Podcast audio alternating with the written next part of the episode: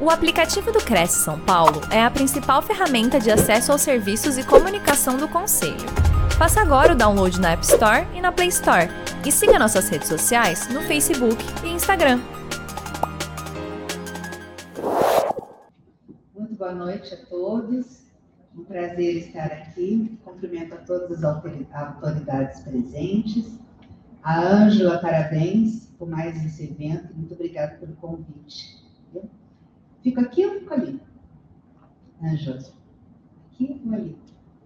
Você se melhor. Bom. Bom, eu sou Virgínia Machado, eu sou advogada especializada em direito trabalhista e empresarial e fiquei com a missão de conversar com vocês sobre a síndrome de burnout e as suas, seus reflexos trabalhistas, né, os seus impactos trabalhistas.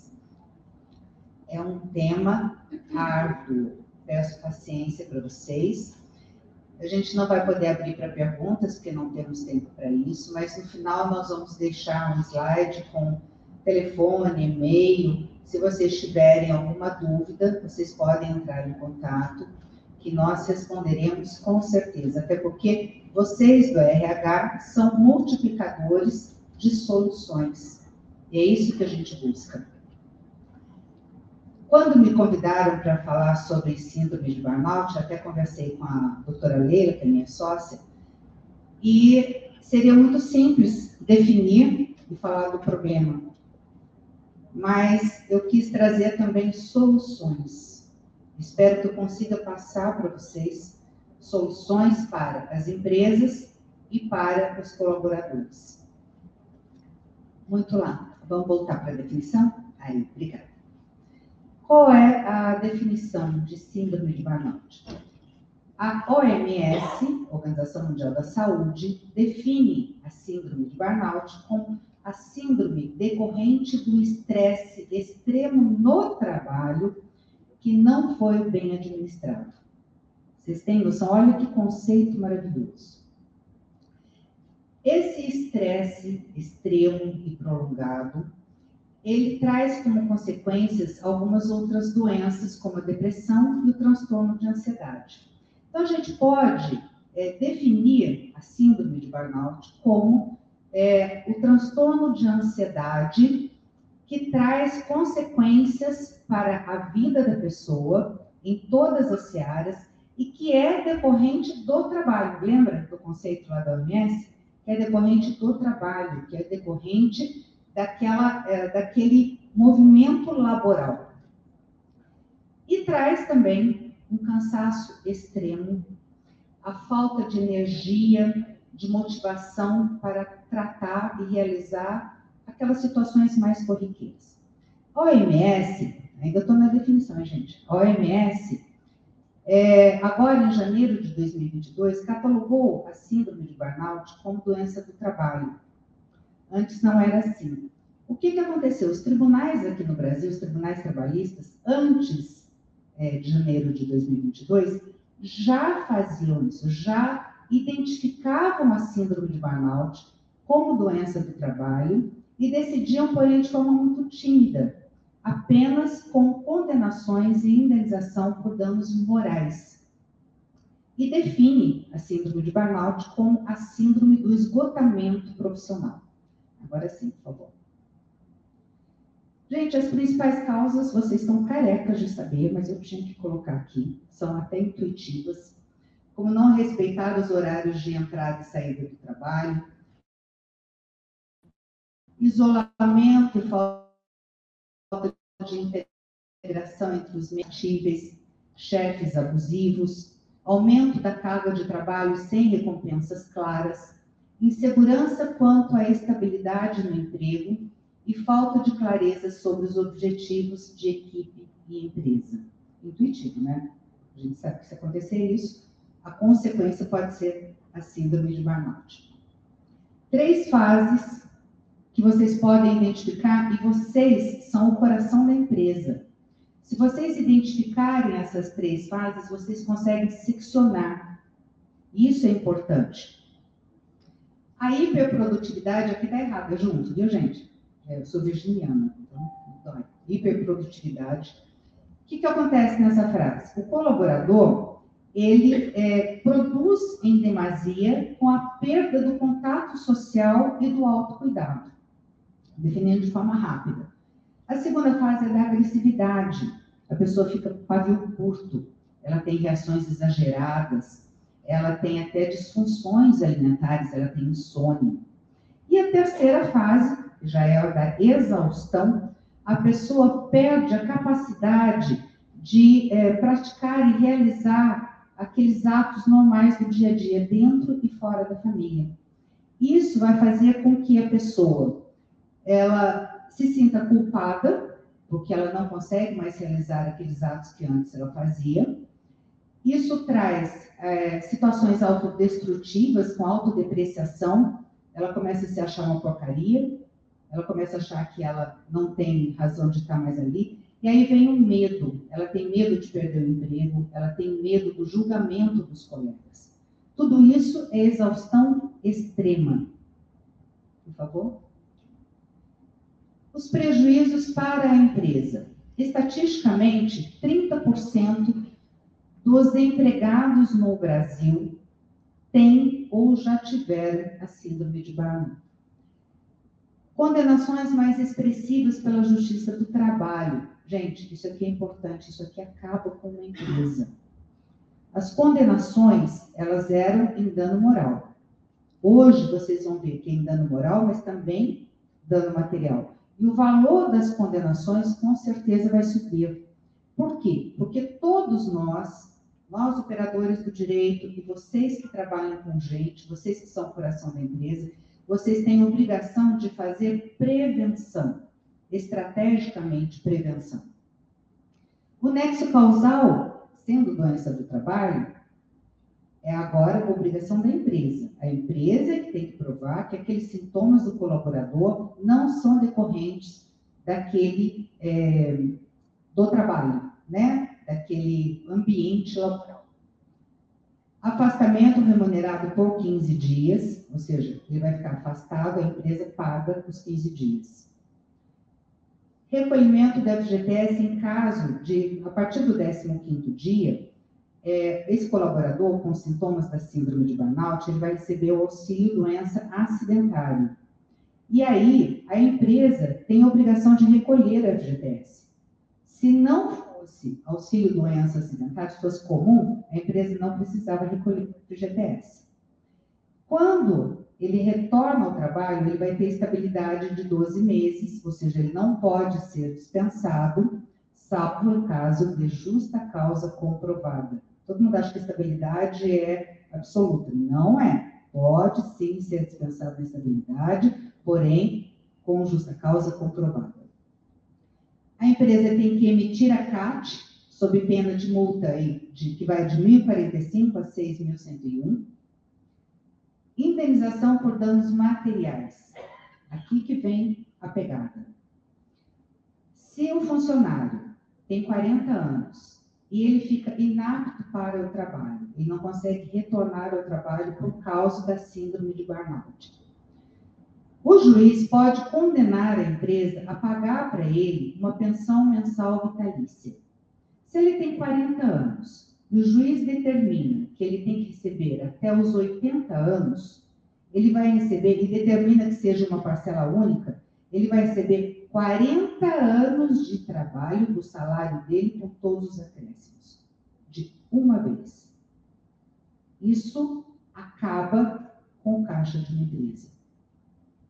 Então, tem que tomar cuidado. Doença do trabalho é doença do trabalho. Tem que ser observada e analisada com carinho.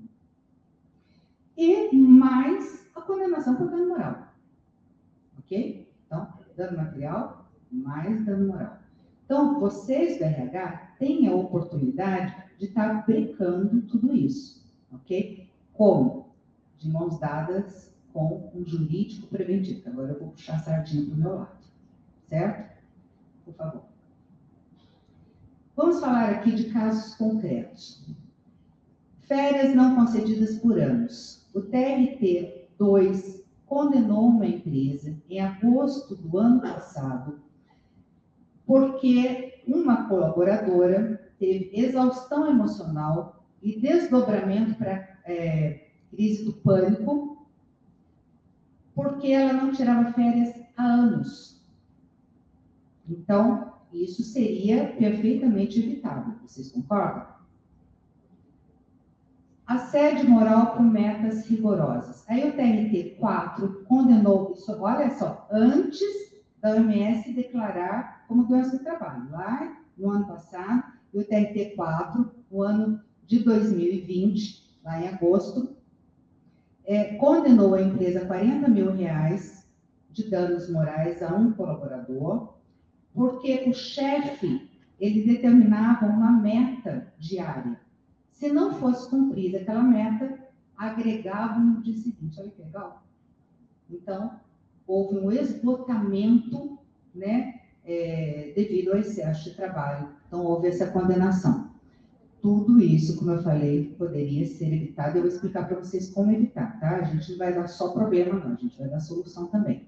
E o home office, que a gente entende que vai ser o grande vilão daqui para frente, porque o home office dá a impressão que o colaborador ele está à disposição da empresa o tempo todo, porque e-mail e mensagem de WhatsApp está ali na palma da mão. E isso pode trazer, sim, uma rotina excessiva de trabalho se não houver o controle da jornada de forma correta. Por favor. Soluções para a empresa. Aqui que vocês entram. O RH, como eu falei, é o coração da empresa. Se ele anda de mãos dadas com o jurídico preventivo e estratégico, ele consegue prevenir muitas situações. Pesquisa de clima, vocês devem saber muito bem o que é isso. Na pesquisa de clima, você consegue, junto com a RH, com o jurídico, você elabora alguns questionários para os funcionários, perguntas bem elaboradas pelo jurídico. Isso vai ser até de prova depois, no eventual processo trabalhista onde você vai buscar como é que está aquele ambiente de trabalho na visão dele. E eles colaboram, por incrível que pareça, eles colaboram, eles dão sugestões e eles fazem reclamações. Então, a pesquisa de clima é muito interessante e eu gostaria que vocês considerassem isso aí na empresa de vocês. Reuniões frequentes dos líderes do RH, do jurídico, da diretoria, por quê? Primeiro que o RH tem dúvidas jurídicas, não são advogados, ou se são advogados, não atuam como nós atuamos frequentemente, então não conseguem acompanhar tudo. O RH ele tem que ter essa, é, esse contato estreito com o jurídico para tirar todas as suas dúvidas. Às vezes, num cafezinho, a gente consegue eliminar ali inúmeros problemas do RH conversando, falando, nossa, mas peraí, isso aqui você pode fazer isso, isso, isso, entendeu? Os líderes com o RH, RH, será que o RH sabe que aquele funcionário está com a primeira fase da síndrome de burnout? Quem vai contar para ele é o líder. O jurídico trazendo aí informações. E a diretoria, e quando é pequenas e médias empresas, com sócios proprietários. Essa interação, essa integração é muito importante para o bem-estar da empresa e saúde financeira. Um regulamento interno efetivo, ou seja, aquele que tem regras claras, bem definidas e que realmente são aplicados, não aquele que fica na gaveta, viu, gente? Mas um regulamento interno que realmente funcione, ele traz a saúde para o ambiente de trabalho. E tudo isso quando a gente fazendo tudo isso, a gente faz o quê? Gestão de riscos. A gente evita as, as condenações, a gente traz saúde financeira para a empresa, a gente evita que ela perca dinheiro em condenações e multas, inclusive do Ministério Público do Trabalho, né? Então, tudo isso aqui é interessante e faz a gestão de riscos da empresa. E o RH, eu repito, de mãos dadas com o jurídico preventivo e estratégico. O jurídico não é só para apagar incêndio, não é só para resolver o problema da ação condenatória, é para prevenir. É isso que a gente quer. Por favor. Agora, vem as soluções para os colaboradores. Gente, veja bem, nós precisamos identificar que a empresa ela tem um capital que é o mais valioso, que é o seu pessoal. A empresa, na verdade, a pessoa jurídica é uma ficção jurídica. Por trás dessa empresa existem pessoas de carne e osso que pensam, sentem, falam, e pessoas diferentes. O ser humano é um ser extremamente complexo. Então, eu vou contar uma historinha para vocês assim muito rápido. Duas amigas foram para Portugal e elas foram na mesma excursão, na mesma viagem, ficaram no mesmo hotel, inclusive no mesmo quarto, foram nos mesmos locais, passearam com o mesmo guia.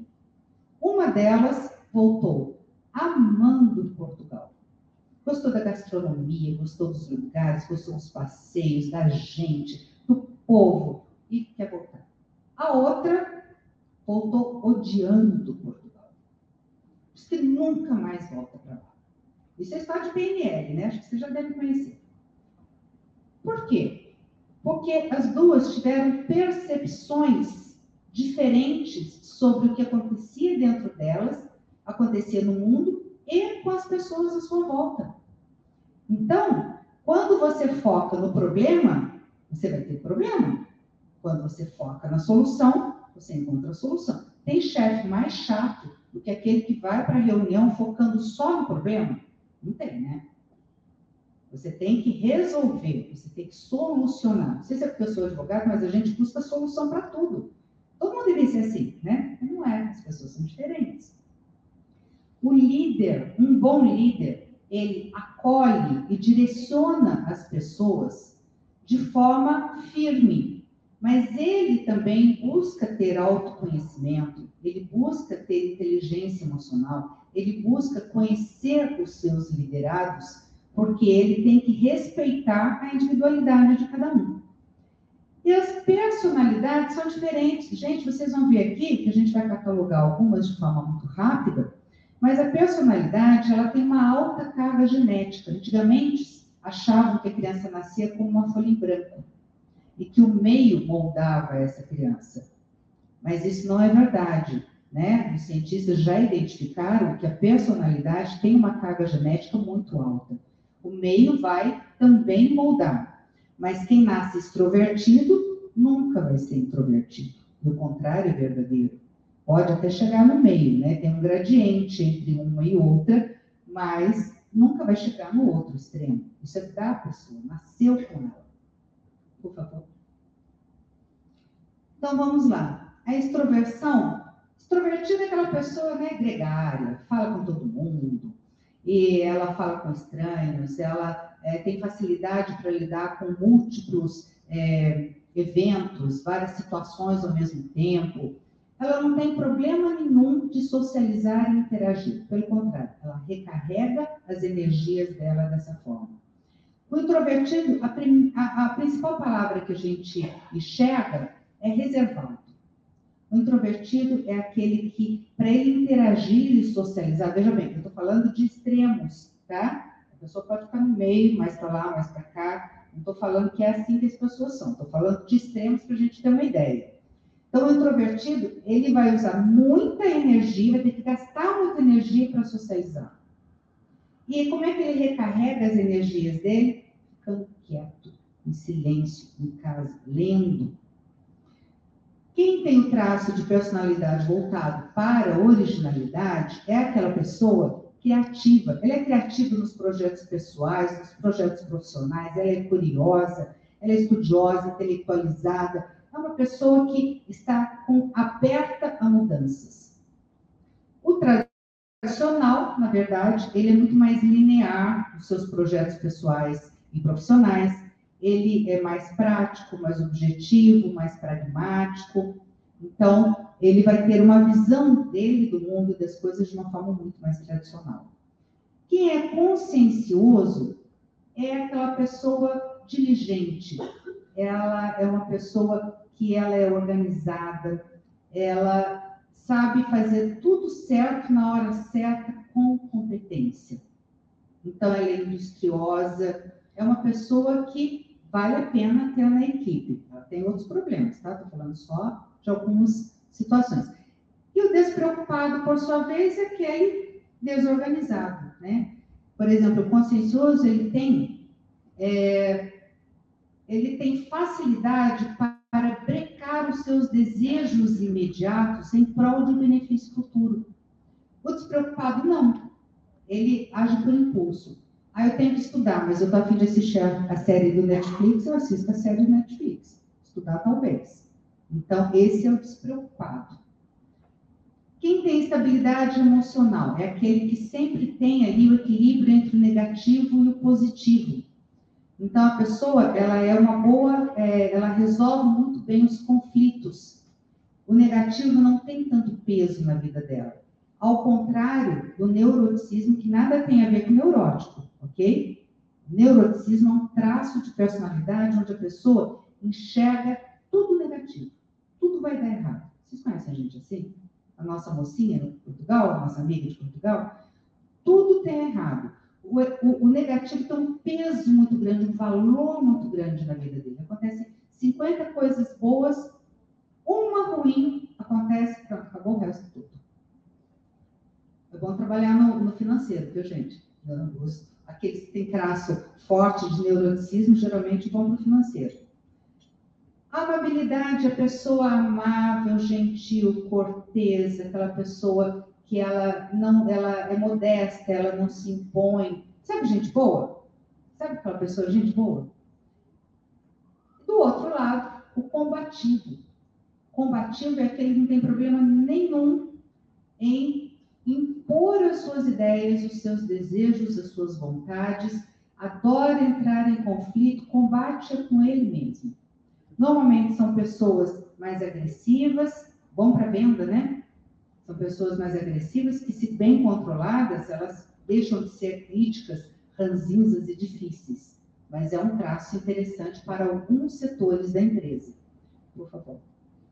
Quando a gente fala de ansiedade e as soluções, o que é ansiedade? Ansiedade é um processo afetivo que traz a sensação na pessoa de que tudo vai dar errado.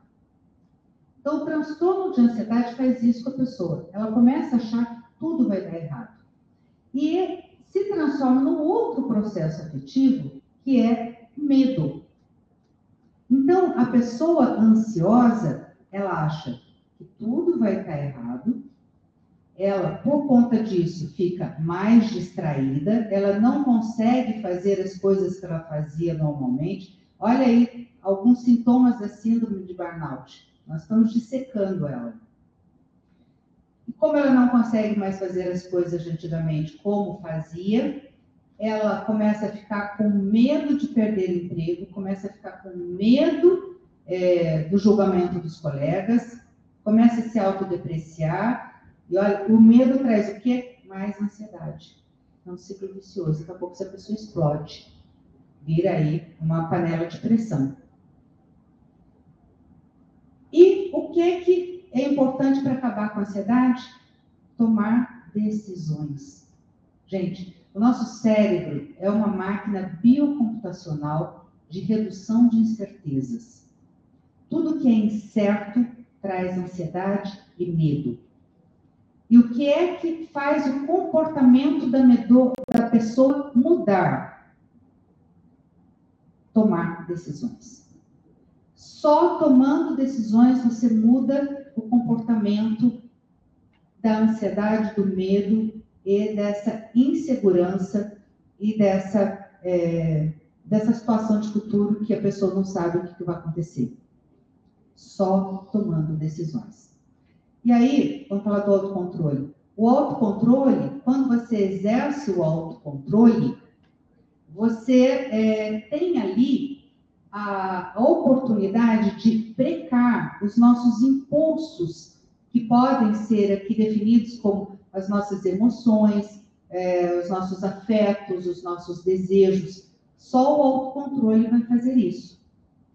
E o autocontrole, saber o limite, o que acaba com o autocontrole, é até mais importante do que é, exercer o autocontrole.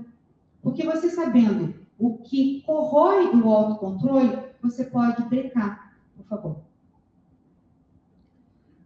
Quando a gente fala de emoção e autocontrole, aqui existe um conflito. O que é que o nosso cérebro quer? O nosso cérebro quer prazer. Então, olha o despreocupado aí. Eu cedo aos impulsos dos meus desejos e deixo de fazer o que eu tenho que fazer. Já aquele que é diligente, né, consciencioso, não. Ele já é, tem facilidade para brecar os seus impulsos é, imediatos em prol de uma visão de futuro. E a melhor forma que nós conseguimos ilustrar a emoção no autocontrole é de, um, é, de dois irmãos, que é o Chip e o Dan Hitch, se eu não falei errado, onde eles colocam a alegoria da emoção como um grande elefante, forte, pesado, veloz. E o autocontrole, eles identificam como um rapaz sentado em cima do elefante, que seria o piloto, tentando controlá-lo. Quem você acha que ganha? O elefante. As nossas emoções, elas são incontroláveis. Elas são imediatas e elas são instantâneas. Elas são inconscientes. Quando você sente raiva, você já sentiu. Quando você identifica a raiva explodindo dentro de você, na verdade, aquilo já virou sentimento. Então, você não controla a emoção que explode dentro de você, mas você controla o comportamento que você vai ter diante dessa emoção. Para isso, a gente vai precisar de autocontrole. O autocontrole é essencial para seccionar a síndrome de burnout. Por favor. O que que esgota o autocontrole? Para vocês, por favor, olha, se liguem nisso. Prestem bem atenção, que isso aí vai para a vida de vocês, vai para a empresa, vai para tudo. O esgotamento, de fato, propriamente dito, aquele cansaço extremo, a fome. Gente, você já percebeu que tem estatística de que os acidentes de trabalho são, ocorrem um pouco antes do almoço. Quando a gente tem fome, a gente, é, o nosso corpo, ele produz um hormônio chamado grelina. E esse hormônio, ele faz a gente ficar mais impulsivo e isso dificulta a gente tomar decisão. Então, isso corrói o autocontrole. As aflições emocionais, a síndrome de burnout, é, a angústia, a tristeza, a aflição, tudo isso corrói o nosso autocontrole. Vocês estão percebendo aí aquele que tem sintomas da síndrome de burnout, por que ele não consegue sair daquele ciclo vicioso dele? A falta de conhecimento e competência, o terreno desconhecido corrói, corrói o autocontrole. Então, a pessoa que entra num projeto sem ter capacidade suficiente, sem ter conhecimento suficiente, ela vai se esgotar muito mais rápido. A negatividade, a nossa amiga de Portugal, né? Já penso vai, vai, vai ter uma reunião aí difícil no final do dia e ela já está pensando nisso quando ela acorda. Ou seja, tem alguma condição de não ir na reunião? Não. Então, por que, que não foca na solução em vez de focar no problema e ficar pensando nisso o dia inteiro? A falta de controle. Aí vem uma dica para os líderes quando a sua equipe sente que faz parte é, da solução, que é protagonista, que tem controle sobre a situação junto com você, ela vai produzir muito mais. Agora, se você fala que é para fazer aquilo e nem explica por quê, você não vai ter engajamento. Dissonância cognitiva. A pessoa que ela tem que fazer, espera-se um comportamento dela, só que esse comportamento esperado está em conflito com as suas crenças, os seus valores, as suas ideias. Ela não vai produzir a mesma coisa quando, quando você fala para o seu filho ou para os seus liderados. Você tem que fazer isso. Se você não colocar propósito para eles, eles não vão funcionar. Com propósito, sim, eles vão ajudar a empresa a mudar para melhor e a empresa vai ter muito maior resultado positivo. Frequência cardíaca. Quem tem flutuação grave de frequência cardíaca não consegue se concentrar, não consegue focar, não consegue terminar o que está fazendo, não consegue é, parar de procrastinar. Tem aí, ela não consegue ter autocontrole sobre tudo isso. Flutuações hormonais, né, nós aqui, né, TPM, testosterona para os homens, tudo isso é flutuação hormonal. Em algumas situações, pode sim vir a esgotar o autocontrole. E a idade? Quanto mais idade a pessoa tem, mais autocontrole ela tem.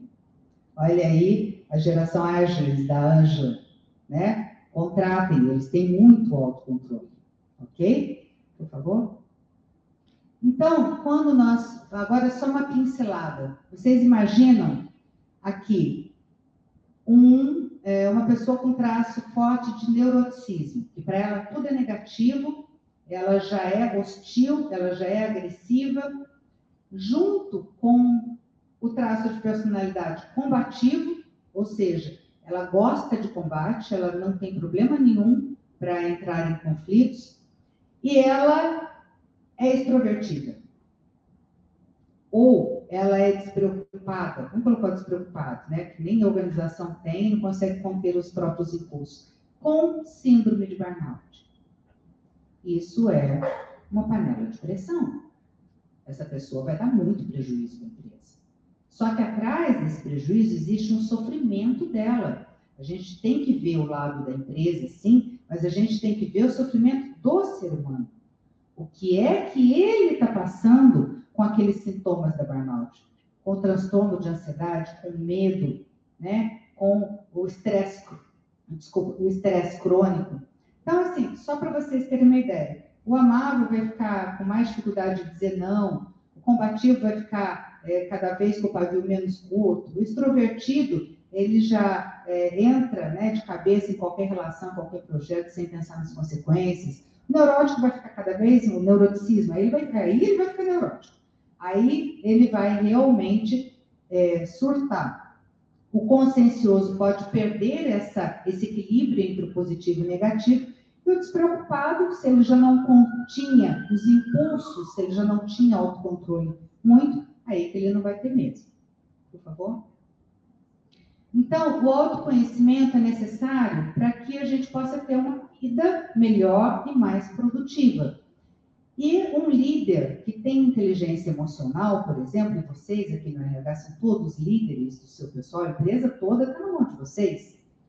Se vocês têm inteligência emocional, vocês conseguem identificar dentro de vocês o que está explodindo, a emoção que está explodindo na hora que ela explode, consegue identificar no outro a emoção que ele está sentindo ali, que ele está explodindo dentro dele, e compreender as reações. Então, um bom líder é aquele que se conhece e conhece os seus liderados e sabe que cada um é de um jeito. É, Aristóteles falou uma vez que a gente tem que ter sempre utilizar a igualdade para todos, de acordo com aquilo que elas precisam, mas tem que utilizar a desigualdade de acordo com a desigualdade de cada um. Então, você não pode tratar uma pessoa, uma mulher jovem que está na TPM, da mesma forma que um idoso. Você, como líder, você tem que saber que ela precisa de atenção e maior compreensão, porque ela está no momento de flutuação hormonal e o autocontrole dela está baixo. Isso serve para os maridos também, viu? Então, quando o líder tem uma noção de personalidade, tem autoconhecimento e tem inteligência emocional, gente, é a maravilha do mundo. Por favor. Demanda e capacidade. Eu estou deixando por último isso, porque são perguntas. O que é que acontece quando você tem uma alta demanda com uma baixa capacidade? Síndrome de burnout. Você vai ter depressão, você vai ter desânimo, você vai ter frustração. Você acaba com uma pessoa. Quando você traz uma demanda que ela não tem capacidade para tocá-la. Quando você tem uma baixa demanda para alta capacidade, a pessoa vai ter o quê? Tédio. Ela vai ter frustração, vai ficar desanimada, E pode ter síndrome também de burnout. Por favor. Agora, quando é que a pessoa entra em flow? Quando a demanda é proporcional à capacidade. Aí está tudo sincronizado, está de acordo com o que ela gosta, o desafio positivo.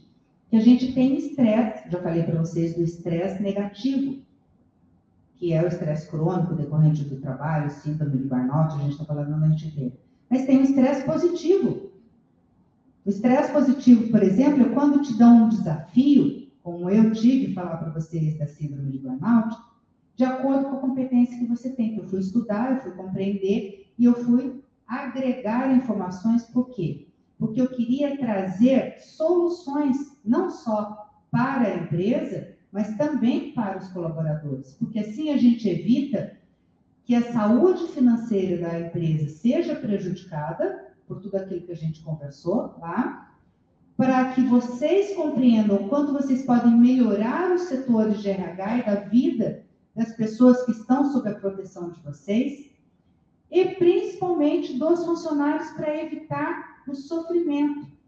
Porque a gente não está aqui para fazer mais um número. Nós temos que estar aqui nesse mundo para transformar um mundo melhor. Eu estou em flor. Obrigada.